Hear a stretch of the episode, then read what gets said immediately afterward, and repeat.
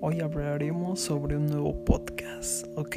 Entonces, no les quito el tiempo y comencemos.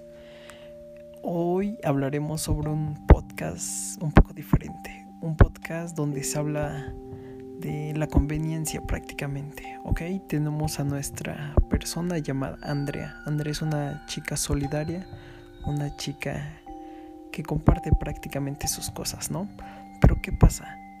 Eh, siempre hay esa persona que no te acepta por lo que eres, sino más bien por lo que tú tienes. En este caso, Carmen es la chica.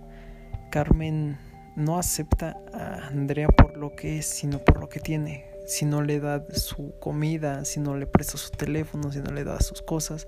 Y siento que eso es algo malo que se está viendo mucho en la sociedad y que deberíamos de eliminar, de que desaparezca